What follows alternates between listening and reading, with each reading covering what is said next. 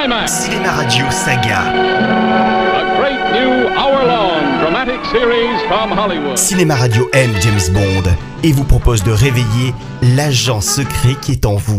Anecdote de film. Détail de tournage. Eric vous dit tout, vous dit. Cinéma Radio, Nous y sommes. la radio officielle des grands films. Qui êtes-vous? Bond, James Bond.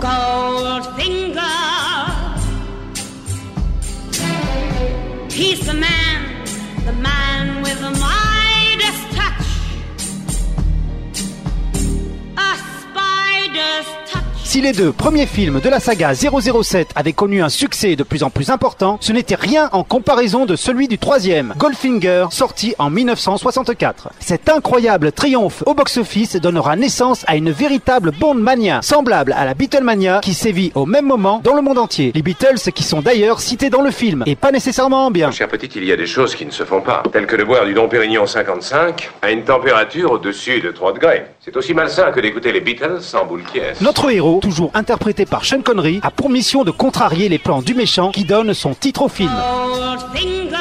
Oui, Goldfinger donc, un homme d'affaires sadique et sans scrupules, qui a pour objectif de dévaliser tout simplement Fort Knox, la réserve la plus protégée des États-Unis. Cette clôture entoure la réserve de Fort Knox. Elle est électrifiée. On va la dynamiter. Il est interprété par l'imposant Gerd Frobe, célèbre acteur allemand ayant beaucoup tourné avec le légendaire Fritz Lang. Vous ne savez rien, monsieur Bond. De plus, il est protégé par un domestique asiatique pas piqué des hannetons. En effet, en plus de sa force sans limite, il est affublé d'un chapeau en métal, une véritable arme mortelle. Oh, il faut excuser votre job, monsieur Bond. C'est un domestique vraiment admirable et il est muet. Mais c'est pas un très bon caddie. Le golf n'est pas encore un sport national là-bas en Corée.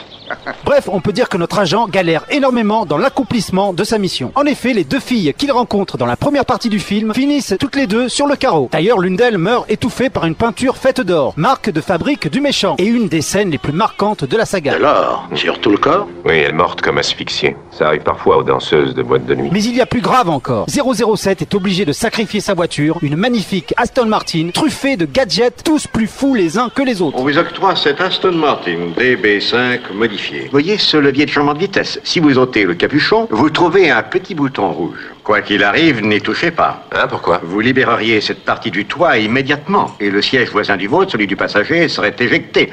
Un siège éjectable, vous plaisantez Je ne plaisante pas dans le travail, 007. Finalement, Bond pourra enfin approcher son ennemi, mais seulement après avoir été capturé par celui-ci, qui fête dignement son arrivée en manquant de lui brûler les bijoux de famille au rayon Vous laser. voyez ici un laser perfectionné. Il peut projeter ses rayons sur la Lune ou à très courte distance. Il tranche aussi tous les métaux. Je vais vous faire voir. Mais Bond les fort heureusement toujours lorsqu'il rencontre la chef d'escadrille des pilotes qui vont attaquer Fort Knox pour Goldfinger. Et cette femme, c'est Pussy Galore, qui porte bien son prénom puisque ce sera l'unique James Bond girl à être lesbienne, jusqu'à sa rencontre avec Bond, bien sûr, qui la fera revenir dans le droit chemin de la légalité et de la sexualité. Et Poussy On a changé le gaz dans les flacons grâce à elle. Dites-moi, pourquoi avait-elle alerté Washington? J'ai réveillé ses instincts maternels refoulés. Et il est vrai que le machisme du héros et des films des années 60 représente le côté obscur de la saga, aspect qui a fort heureusement plutôt mal vieilli. Mais Honor Blackman, première héroïne de la série Chapeau melon et bottes de cuir, fait partie des meilleures James Bond girls de la série, grâce à son sex appeal certes, mais également grâce à la force de caractère de son personnage. Cessez de faire du charme. Je suis immunisé. Toujours plus loin, toujours plus haut. Voilà comment on pourrait résumer ce film. Les producteurs ayant pris acte de ce qui fonctionnait le plus auprès du public dans les deux premiers volets de la saga, ils nous offrent tout ça multiplié par mille. En effet, les scènes d'action, les cascades et les gadgets se succèdent avec cette touche d'exotisme qu'apportent les décors, les beaux paysages et surtout les jolies filles. Avec les anges, il joue de l'harpe d'or. On peut seulement regretter que la noirceur et la force brutale de Bon Baiser de Russie aient complètement disparu. Mais il faut constater que ce spectacle délirant fonctionne ici à plein régime.